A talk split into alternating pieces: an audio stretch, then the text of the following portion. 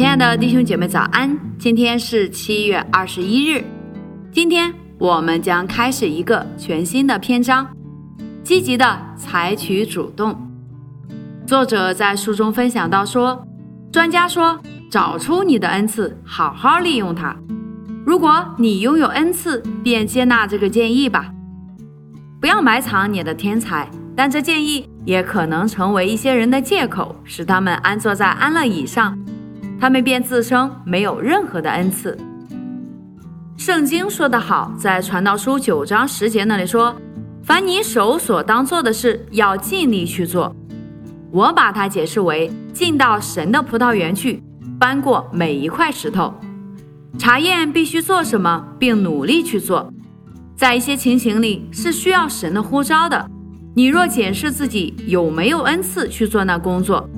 你可能决定它不在你的工作范围之内，你可能留给别人去处理，而重要的就是它是神的呼召，是需要完成的。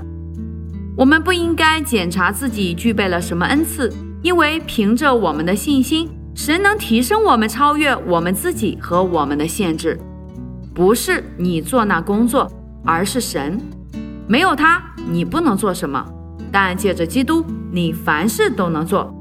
若有需要，我们也可以行在水面上，因为在信的人凡事都能。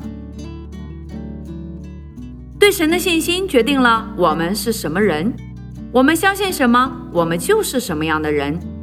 不要贬低自己，廉价的出卖自己，不是谦卑，而是否定你生在世上的目的。这是主要原则。你若想神的能力借着你做工，你必须顺服神的呼召。神想让你做什么呢？他想让你做的第一件事，不是花一年又一年的时间去找出他想让你做什么。神不会要人等那么久。如果他想完成一件工作，他不会要我们猜测他为何那样做呢？把他向你的旨意隐藏起来是十分荒谬的。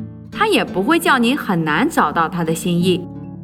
他常有工作在手，他可能不是伟大的工作，可能只是微不足道，或是有失身份的工作，甚至被视为仆役的工作。记着，伟大的使徒保罗坐下来支帐篷，而不是定下计划，在小事上忠心，神便教他管理更大的事。有些人求神说话和指引他们。因为他们厌弃每天平淡的生活，他们假定神有大事交给他们，那肯定不会是琐碎的事情。神借耶利米向他的仆人说，在耶利米书四十五章的五节那里记载道：“你为自己图谋大事吗？不要图谋。你不能驾驶还没有动的一艘船或一辆单车。神在告诉你往哪个方向之前，他先等候你开动。神引导我们。”当亚伯拉罕的仆人以便以谢为以撒寻找心腹时，他说：“至于我，耶和华在路上引领我。”这是神的原则。你为神采取主动，保罗就是那样继续他著名的行程。所以，亲爱的弟兄姐妹们，在我们所做的每一件小事上，我们都要说：“至于我，耶和华要在我所做的事情上都带领我。”好了，这就是我们今天所分享的内容。明天同一时间，请大家继续锁定三百六十五杯咖啡频道。祝福大家以马内利。